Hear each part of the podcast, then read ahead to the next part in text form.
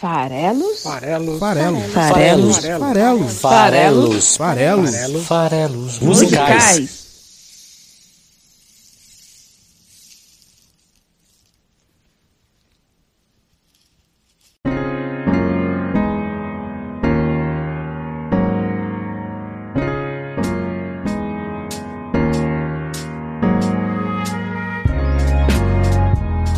Você que gosta de música, meu nome é Paulo Farelos e este é o Farelos Musicais, o podcast que toda quinta-feira analisa a letra de uma canção aqui no site esfarelado.com. Para você que gosta de música e de poesia, esse é o seu lugar, podcast Farelos Musicais. Hoje, prestando a sua homenagem ao grande baterista Charlie Watts da inacreditável banda inglesa Rolling Stones. Pois é, hoje essa pedra chamada Charlie Watts deixou de rolar no último dia 24 de agosto, aos 80 anos, é, o baterista dos Rolling Stones se foi e mostrou que mesmo os imortais podem ver as suas trajetórias chegando ao fim. Hoje a gente vai falar da banda, vai falar dos seus feitos, dos seus números e também da sua trajetória, e depois vai também analisar uma banda que tem um repertório de mais de 50 anos ativos. Lógico que a gente ia encontrar uma música, na verdade encontrou até algumas para escolher que pudesse servir como homenagem aí para o Charlie Watts que faleceu. E a gente escolheu Painted Black, Pinte de Preto, é uma música que é uma música de luto para justamente servir aí de homenagem ao Charlie Watts. E, e, você vai acompanhar aqui a trajetória da banda, entender um pouquinho aí ali os origens da banda e, e até é, os seus 50 anos de trajetória numa versão super resumida e a gente vai falar sobre a letra de Painted Black. Estamos em todas as redes sociais, se você quiser acompanhar no Twitter, no Instagram, é, enfim, lá no próprio Spotify, onde o podcast pode ser seguido, é só você clicar em seguir, ou no YouTube, no canal Desfarelado, que você também pode seguir o canal.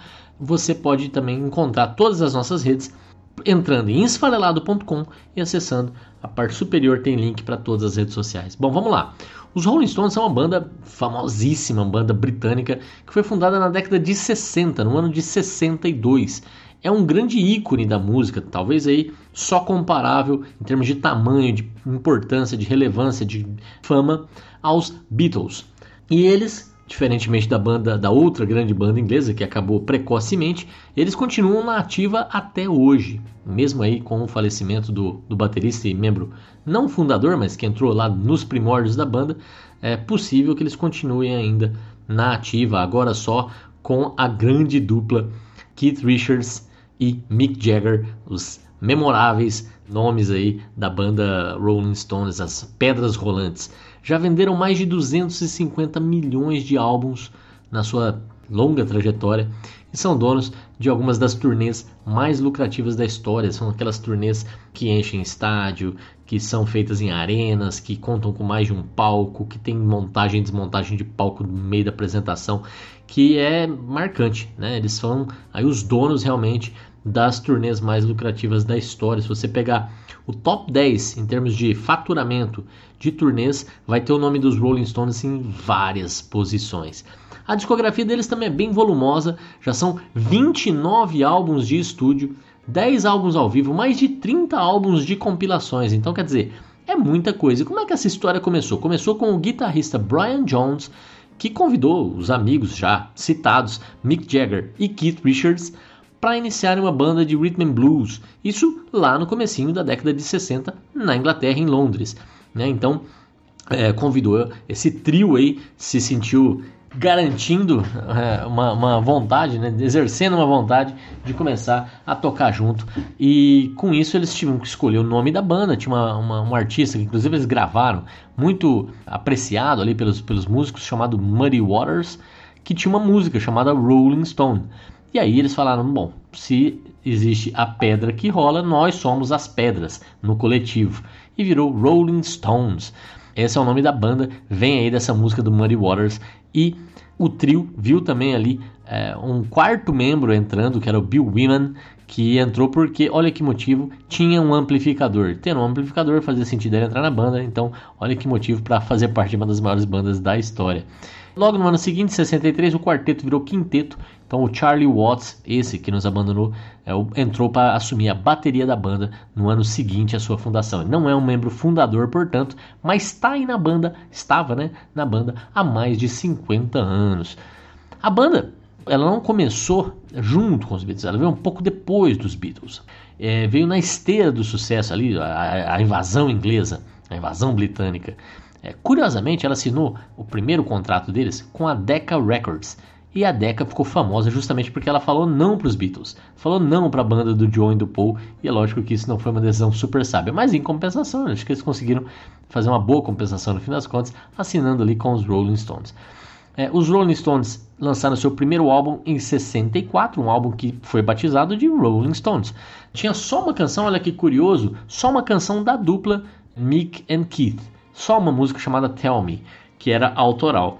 Porque eles aproveitaram ali para gravar, em mono inclusive, o repertório que eles faziam nas suas apresentações ao vivo. A banda é de 62 formou ali o quinteto em 63 e só em 64 que vieram a gravar e gravaram, obviamente, mais músicas, né, regravações, incluindo aí Muddy Waters, né, o cara que batizou a, a banda, eles gravaram música dele. Em 65 saiu o Rolling Stones número 2. Essa já começou a explorar um pouco mais do repertório próprio autoral das composições do Mick Jagger e do Keith Richards.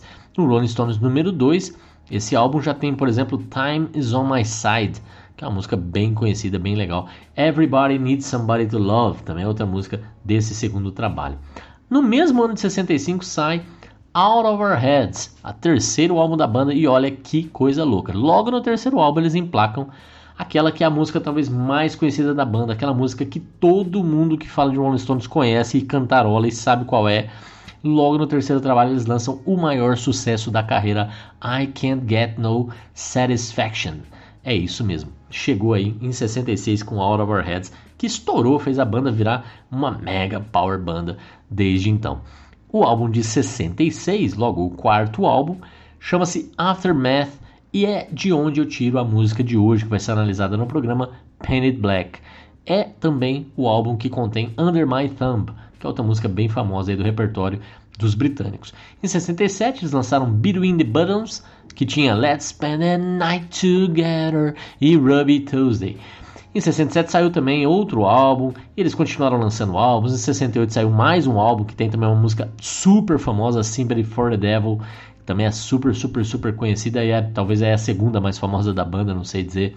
Tem também aí nesse período Jumping Jack Flash, que é outra música muito famosa. No ano de 69, ali completando a década, já tinham lançado vários álbuns, aí acontece a demissão do problemático membro da banda, Brian Jones. Brian acaba sendo demitido e pouco tempo depois ele falece. Ele morre na sua piscina, não se sabe exatamente porquê, parece até que foi assassinado, segundo apurações mais recentes. Na época, entrou o Mick Taylor para assumir a segunda guitarra da banda, a primeira é do Keith, né? Então, tivemos aí Brian Jones em 69 morrendo depois de ter sido demitido da banda, poucos dias depois inclusive de ter sido demitido, e o Mick Taylor assumiu ali a guitarra.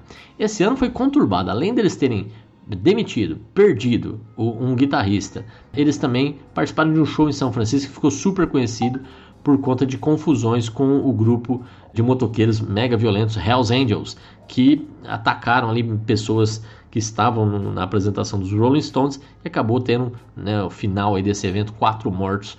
Isso foi retratado no filme Gimme Shelter, que é uma das canções do álbum do ano seguinte a esse evento, o álbum da década de 70, iniciando a década de 70, Let It Bleed, que tem além de Gimme Shelter também You Can't Always Get What You Want, que é outra música muito, muito, muito, muito conhecida da banda. Em 71, eles lançaram Sticky Fingers. E por que, que eu estou falando deste álbum? Lógico que eu já pulei alguns. É porque Sticky Fingers foi o primeiro álbum em que apareceu o, a logomarca da boca com a língua de fora, que virou um símbolo aí da banda. Então é deste álbum Sticky Fingers que isso começou, né? A banda passou a ter esse símbolo visual também. E esse álbum tem também grandes músicas como Wild Horses e Brown Sugar. No ano seguinte, Exile on Main Street trouxe Dumbling Dice, outra música bem famosa. Esse álbum é super reconhecido aí pela crítica, é um dos álbuns favoritos da própria banda. Em Em 73, na década de 70, eles lançam aí o seu grande sucesso até então na década, que é Angie, parte do álbum Goat's Head Soup. Bom, em 74, o Mick Taylor, que tinha assumido as guitarras do Brian Jones, resolve também sair da banda, seguir carreira solo e é substituído pelo Ronnie Wood na segunda guitarra. Nesse álbum também sai It's Only Rock and Roll, outro álbum da banda cuja música mais famosa é a música homônima, né, a música que batiza o disco. É, em 76 lançou um álbum também, em 78 sai um álbum também, inclusive sai um álbum chamado Some Girls em 78, que tinha uma música que eu quase escolhi para ser aqui a homenagem ao nosso Charlie Watts, que é Miss You, né? Eu sinto falta de você. Uma pegada meio disco, né? Nessa final da década de 70, todo mundo ou estava fazendo punk ou estava fazendo disco music. Os Rolling Stones estavam fazendo os dois no mesmo disco. Some Girls tem tanto elementos de punk quanto elementos de disco e Missile tá nessa parte mais disco do álbum. Eu quase trouxe ela para cá, mas achei que não combinava tanto assim. Esse álbum também tem Beast of Burden, que é outra música que fez bastante sucesso. Terminou a década de 70, começou a década de 80, eles lançaram Tattoo You, que é não, não é um estúdio de tatuagem. Tattoo You é este álbum de 81 que foi um mega sucesso de público e de crítica, que tem uma das músicas também mais famosas da banda, Start Me Up, tá? Neste álbum aí de 81. Esse álbum e essa marca o início aí da década em que eles começaram com esses shows megalomaníacos, esses shows pensados com super estruturas e tudo mais para arena, para estádio, como eu estava falando, coisas super elaboradas. E essa década aí que marca esse tamanho aí de shows marca também depois de isso no começo da década, porque na segunda metade da década eles começaram a lançar álbuns sem fazer turnê. E aí começou aqueles rumores de que a banda é, iria se separar e os rumores aí de separação começaram a tomar conta. Tanto é que durante a década de 80 todos os membros da banda lançaram algum trabalho independente, um trabalho solo. O que não significa que a banda não lançou álbuns. Teve em 82 Still Life, teve em 83 Undercover, 86 Dirty Work, a coisa foi evoluindo. O problema é, por mais que talvez tivessem realmente relacionamentos conturbados, principalmente ali na parceria do Mick Jagger com Keith Richards, o fato é que em 89 eles lançaram Steel Wheels e saíram em turnê de novo e chamou muita atenção depois de um hiato ali em que eles deixaram de se apresentar. Essa turnê Steel Wheels contou com o grande nome. Cara, essa banda era grande nessa época. Guns N' Roses, do Axel Rose e do Slash foram as bandas de abertura do, da turnê do Rolling Stones nessa época aí, final da década de 80. Isso é gigante. Então, Rolling Stones voltou com tudo. Em 93, já na década de 90, né, o Bill Wyman, que é um dos fundadores da banda, deixa a banda, né, realmente aí acaba é, mais um dos fundadores abandonando. Ron Wood, que tinha entrado, vai assumir o baixo temporariamente. Depois o Daryl Jones vai ser o músico contratado, mas não vai ser oficialmente parte da banda. Né? Então temos aí Ron Wood assumindo realmente a, a, era a segunda guitarrista, assume baixo, depois volta para a segunda guitarra, mas a composição da banda não muda. Em 94, já com essa nova formação, sai Voodoo Lounge, que tem aí como grande sucesso Love's Strong. É um álbum ali que de novo colocou eles em muita evidência, fizeram turnê mundial, vieram até para o Brasil, vieram para América do Sul, enfim. Rolling Stones é a maior banda certamente na ativa, é, os caras são gigantes. Em 97 sai Bridges to Babylon, que tinha Out of Control, Anybody See My Baby. Em 2002 a banda completa 40 anos de história, não é para qualquer banda não, hein? E lança um álbum comemorativo duplo chamado 40 Licks. Em 2005 sai aí o álbum mais recente de inéditas da banda chamada Bigger Band, que tinha Laughing I Nearly Died e Streets of Love, por exemplo, além de várias outras canções. Este álbum de 2005, a Bigger Band, uma banda ainda maior, como se fosse possível, foi a turnê, né? Lógico, todo o álbum deles virava uma grande turnê, exceto aqueles poucos lá da década de 80 que eu citei. Então, este daí de 2005, a Bigger Band, trouxe a banda também ao Brasil e foi aquele momento que eu acho que os brasileiros aí devem se lembrar, boa parte né, dos brasileiros devem se lembrar, o momento em que eles fizeram um show nas areias de Copacabana para 2 milhões de pessoas. Foi o maior show da banda. Não é fácil. E era um show gratuito. Então a galera só chegar na praia, ouvir um concertozinho de ninguém menos do que Rolling Stones não tá mal não, né? Faz sentido. Em 2012, portanto, a banda completou 50 anos, nesse caso também teve shows, pequenos shows ali na Europa, mas teve o lançamento de um livro chamado The Rolling Stones 50, né? 50. Então, contando aí a história, a trajetória da banda nesses 50 anos da sua história. Fato é, Logicamente, né, a banda tem diminuído aí, é, caras já, né, o Charlie Watts morreu com 80 anos, né, os roqueiros também ficam avós e bisavós e por aí vai, né. O fato é que em 97, por exemplo, eles ainda estavam super ativos, teve uma turnê é, gigantesca mundial que terminou até com show gratuito em Cuba também, que você encontra aí para assistir e é bem, bem legal. E, e, é isso, né, a banda continua se apresentando ainda na ativa, mesmo depois de 50 anos. No ano que vem, é, vai completar 60 anos de Rolling Stones. Esperamos que complete com todos os demais membros firmes e fortes.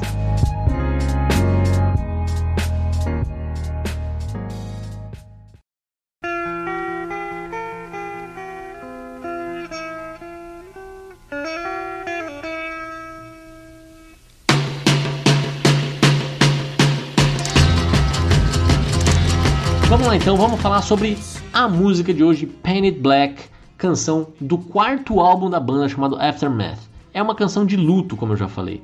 Originalmente, ela é escrita da perspectiva de um amante que perde a sua amada, mas aqui nesse caso cabe no nosso momento aí da, né, principalmente dos fãs e da própria banda perdendo aí um dos seus membros quase fundadores.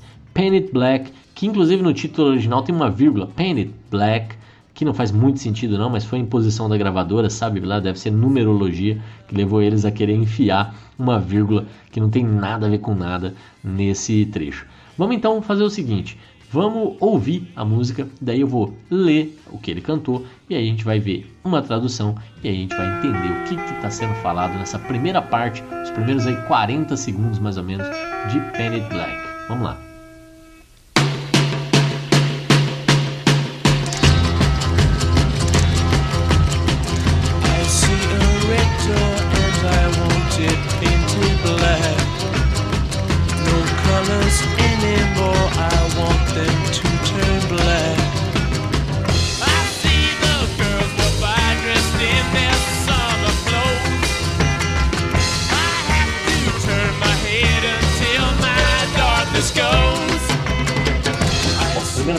Que é interessante notar é a forma de cantar. Percebe que ele tem uma primeira parte, né, os quatro primeiros versos, numa forma mais contida e depois ele tem uma segunda parte em que ele está mais exaltado, ele está mais solto. Isso vai se repetir por toda a canção e isso mostra, lógico, uma variação de humor, né? uma forma de você estar tá mais contido, mais exaltado, mais depressivo, mais expressivo, enfim. Tem ali duas formas diferentes de cantar, o que mostra dois tipos de humor, como eu falei. A letra diz o seguinte: I see a red door and I want it painted black. No colors anymore, I want them to turn black. Que quer dizer, eu vejo uma porta vermelha e eu quero pintá-la de preto. Nenhuma outra cor, eu quero que elas fiquem pretas.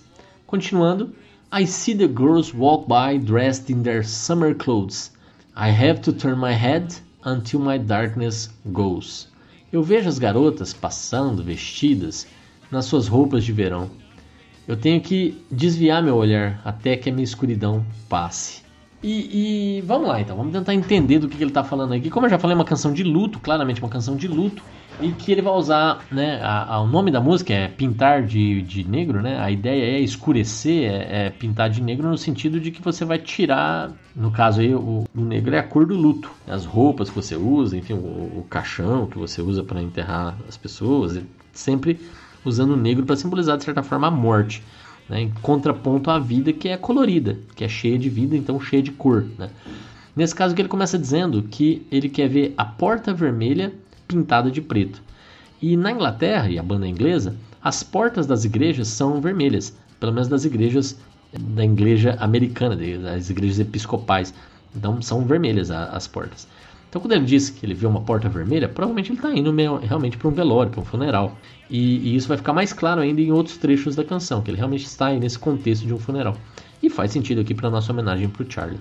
E ele não está olhando aquelas cores vermelhas que tá estão simbolizando no caso a religião, E esse sentimento que ele está sentindo é de afastamento, de, de, afastamento, de abandono do que a religião significa nesse caso. Né? Ele não quer esse tipo de, de apoio, provavelmente, ali. Então ele quer pintar, o símbolo é esse, né? Pintar essas portas vermelhas, as portas da igreja, de luto. Ele quer enlutar a igreja, ele quer enlutar é, as pessoas que estão ali dividindo com ele aquele momento. Ele não quer ver cores mais. É isso que ele diz, inclusive na letra. Nenhuma outra cor. Eu quero que elas virem todas preto, né? Então, a ideia aqui é justamente que é, eu não quero mais cor nenhuma, porque cor vida nenhuma vai aliviar a dor que eu estou sentindo. Acho que essa é a ideia desses primeiros versos. E é interessante porque tem a questão da religião, porque, como eu disse, as portas das igrejas são vermelhas na Inglaterra, mas o vermelho é também a cor da paixão, a cor do amor. E nesse caso aqui, faz sentido ele também querer ver qualquer porta, por exemplo, a porta do, né, dele próprio, metaforicamente falando, sendo fechada ou sendo pintada de preto, nesse sentido aí mais alegórico, né, de que eu, eu estou me fechando para o amor, eu estou me fechando para paixões. É, e é legal porque ele ele está falando isso, né, olhando para a porta e não querendo ver ela com outra cor que não seja escuro, preto. Mas quando ele olha para a vida, né, as cores nas roupas das pessoas, mostram que a vida continua, na verdade. Então, quando ele olha para pessoas ali, é, pessoas em geral, né? The girls walk by dressed in their summer clothes, as garotas que passam com as suas roupas de verão, elas continuam usando roupas coloridas. Ele quer ver elas pretas, evidentemente, mas nesse caso ele sabe que elas, talvez que não se importam, que não conhecem quem está né, indo embora, seguem vivendo a vida delas. E o caso, o que ele faz, na verdade, aqui nesse caso, não é nem querer que elas fiquem, que escurecer as roupas delas. Ele quer virar, desviar o olhar até que a escuridão passe. Ou seja, ele quer viver esse luto, ele quer viver essa, essa despedida até que ele consiga de novo olhar para essas roupas coloridas de verão das outras pessoas, até que ele possa voltar a viver. E a música toda é um pouco sobre isso, sobre viver o luto, sobre viver a perda, sobre viver esse é, momento ali que exige um, é, uma passagem, né? sentir essa, essa, esse momento realmente de, de tristeza, de de despedida. Então, esse é o primeiro trecho da música Painted Black. Vamos ouvir agora o segundo trecho. I see a line of cars and they are painted black Flowers and my love hope never to come back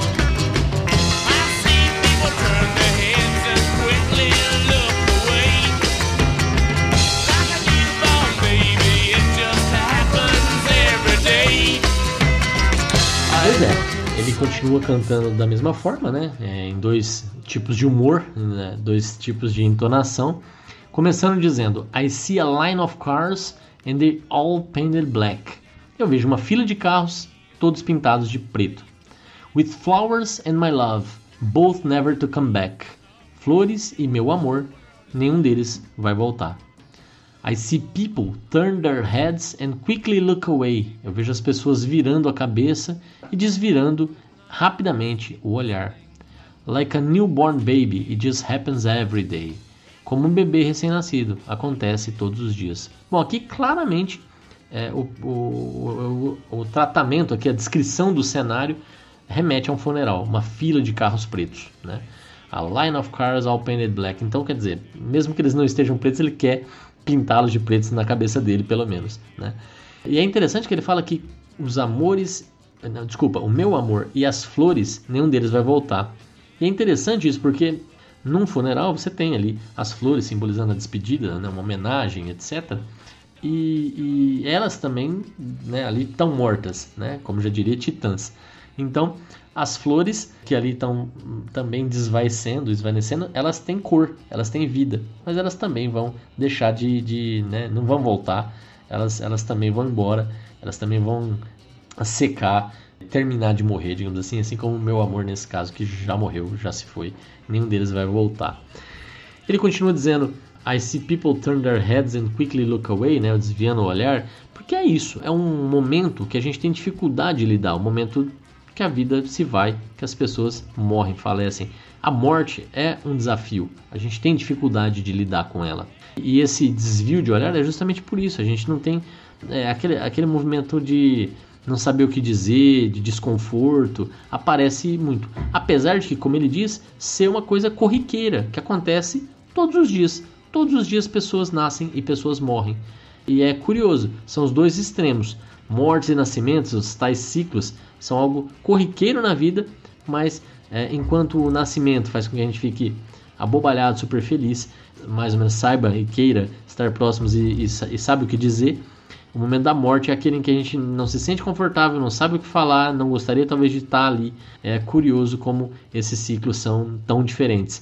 Tem até a música do Karnak que eu já analisei nos falelas musicais, não lembro exatamente qual episódio, que começa dizendo isso, né? E quando morre a gente chora, né? E quando nasce a gente ri, mas quem nasce chora e quem morre sorri. Grande André Bujan tem já análise dessa letra, junto com outras duas canções do Karnak. Se você procurar o episódio sobre Karnak, você vai gostar. E é isso. Vamos ouvir agora o terceiro trecho da música. I look inside myself and see my heart is black. I see my red door, I must have it into black.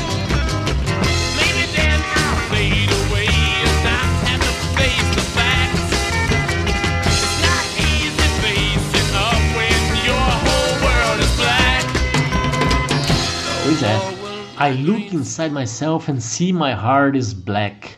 I see my red door and must have it painted black. Agora é interessante, eu olho dentro de mim e vejo que meu coração é negro. Eu vejo a minha porta vermelha e tenho que pintá-la de preto. É interessante que nesta hora que ele remete de novo à porta vermelha, mas agora é a minha porta vermelha. E ele está dizendo que ele está olhando para dentro, o coração dele também está preto.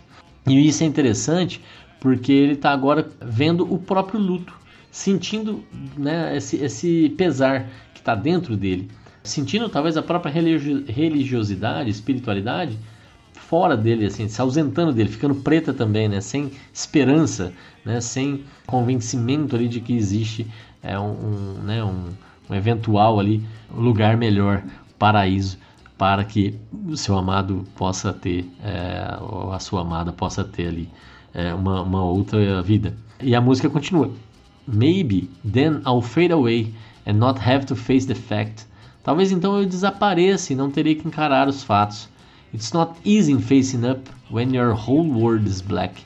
Não é fácil encarar de frente quando tudo vai mal. Porque essa expressão the world is black quer dizer tudo vai mal. Eu sei que tem muito, muito, muito em toda essa letra e toda essa questão aí do, do enegrecimento aqui de, evidentemente, racismo, né? embutido na própria linguagem, mas é o que é, né? faz parte aí da, nesse caso da cultura, né? Assim, a gente usa ainda muitos termos que têm esse caráter e, né, e muitas expressões que ainda têm esse tipo de sentido, apesar de usar simplesmente uma, uma cor aí nesse caso, né? Mas vamos lá. Então a ideia é toda essa de que olhando para dentro de si eu sinto todo esse pesar e eu tenho até essa ideia de que talvez eu não vou conseguir encarar, é, é demais para mim. Né? Então talvez eu vá desaparecer para não ter que encarar os fatos. E é evidente que nesse momento de extrema depressão, quando o seu chão desaparece, quando você se vê sem uma pessoa que talvez é, representassem muito para o lírico aqui da música, essa ideia de não é fácil encarar de frente quando tudo vai mal, quando o mundo todo é negro, pode dar uma ideia até né, num cenário de extrema depressão, de pensamentos suicidas. E tem um outro trecho da música que talvez vai fazer a gente pensar nisso. Vamos ouvir.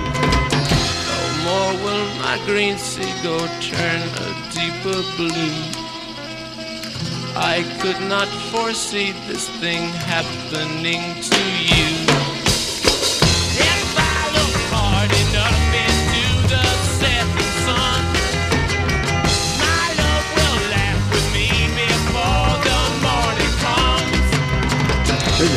segue dizendo assim: No more will my green sea go turn a deeper blue. I could not foresee this thing happening to you. Não mais o meu verde mar vai tornar-se um azul profundo. Eu não pude prever que isso aconteceria com você. O que mostra que a morte foi repentina, não foi uma coisa antecipada, ou como a do Charlie, que foi uma morte por é, uma vida bem vivida e longa, né? É, então não foi antecipada, né? ela, ela, aconteceu. E aí é bem interessante esse, esse trecho que ele diz o seguinte, né? repetindo aqui: Não mais o meu verde mar vai tornar-se um azul profundo. No more will my green sea go turn a deeper blue. E por que, que eu acho interessante? Primeiro porque mostra que o, o eu tenho, né, o eu lírico tem um mar verde. E ele nunca mais vai se transformar num azul profundo. Ou seja, existe algum tipo de química que faz com que um mar verde fique azul. E isso, imagino eu, já que não vai mais acontecer, tinha a ver com o encontro dos dois, que não vai mais acontecer, porque agora ele, né, a outra pessoa, se foi. Então, é essa química que fazia com que o meu mar azul se transformasse num azul, o meu mar verde se transformasse num azul profundo. E é interessante que ele está usando cores para representar justamente é, algo que ele não vai mais ter. E ele tinha cor, a outra pessoa tinha cor, e, e a junção das duas pessoas tinha cor, tinha vida. Essa química dos dois juntos transformava esse conjunto em outra coisa. E ele usa cores para diferenciar. Isso combina com a temática da música. Né? Usar o, o verde ou o azul aqui combina. Porque o que ele está dizendo é que tudo agora vai ficar preto. Inclusive aí é, o próprio é, mar verde que ele tinha dentro de si. E tudo isso porque ele não conseguiu antecipar, não conseguiu prever, não conseguiu se preparar para a perda da pessoa amada. E aí a música segue dizendo: If I look hard enough into the setting sun, my love will laugh at me before the morning comes. Se eu prestar bem atenção no sol poente, o meu amor vai rir comigo antes que amanheça. E aqui de novo eu fico pensando, né? O sol poente significa que está justamente no fim do dia, no fim da luz. É o momento que começa o, o, né, o anoitecer aí, no caso, o fim da luz, o, o escurecimento. Então, para mim, o, o, o, sol poente aqui é justamente o falecimento da pessoa amada. E se ele prestar bem atenção nesse momento do sol poente, o amor dele vai rir comigo, vai rir com ele antes que amanheça. É, o que, que é o amanhecer? O amanhecer é, é, é, ele conseguir superar. Né? O amanhecer é a luz voltar, é, é ele continuar né, vivendo, é, é, ele superar o luto, né, ele querer de novo é, reiniciar a vida dele e tudo mais. Mas ele está dizendo que não vai esperar. Antes dele amanhecer, o amor dele vai rir com ele de novo. E o amor dele é quem faleceu. Portanto, esse é um momento que para mim que ele realmente está falando de pensamentos suicidas. Por mais que seja uma mensagem triste, eu acho que só pensar acaba sendo até talvez natural ou possa acontecer. Importante não agir nesse caso aqui, né? É, mas me parece que, que né, tem um pouco essa conotação com essa interpretação que eu dei. Ah, o fato é que agora a música vai repetir os trechos iniciais lá do, do Veja a Porta Vermelha, eu quero ela pintada de, de, de preto e tudo mais. E eu vou pular aqui lá para os 2 minutos e 38 segundos, aonde ele vai cantar um trecho diferente. Vamos lá, vamos ouvir esse trecho final que começa lá por volta dos 2 minutos e 38 segundos.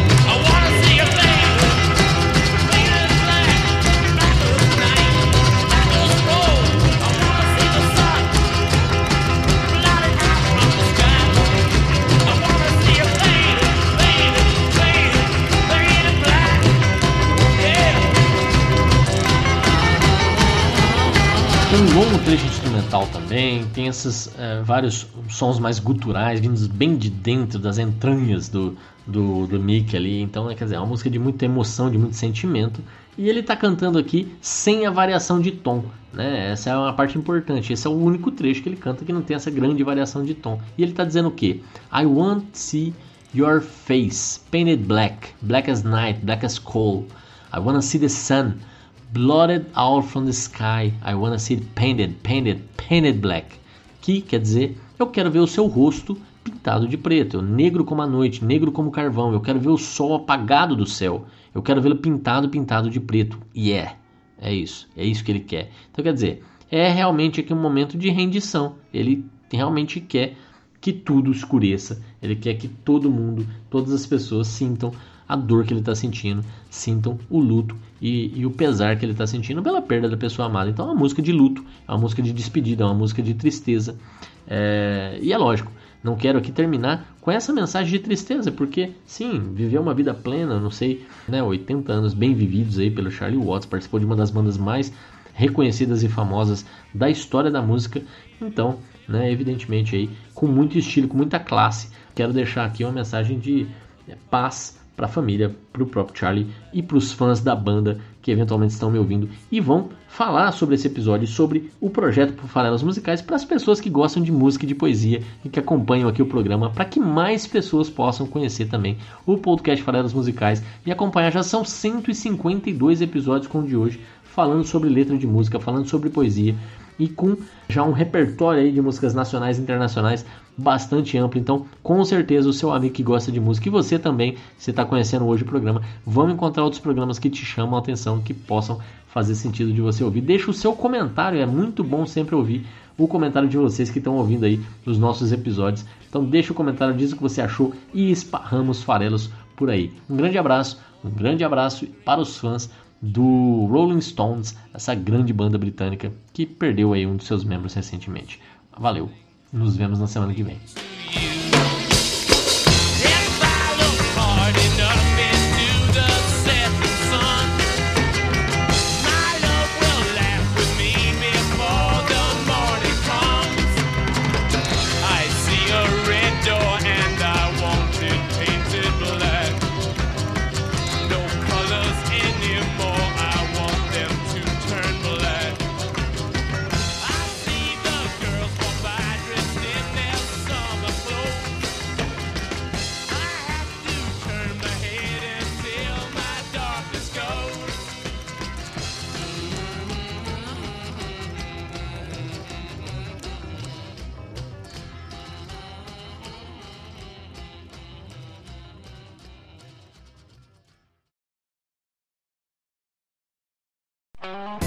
Esse podcast foi editado por Megasonic Podcast.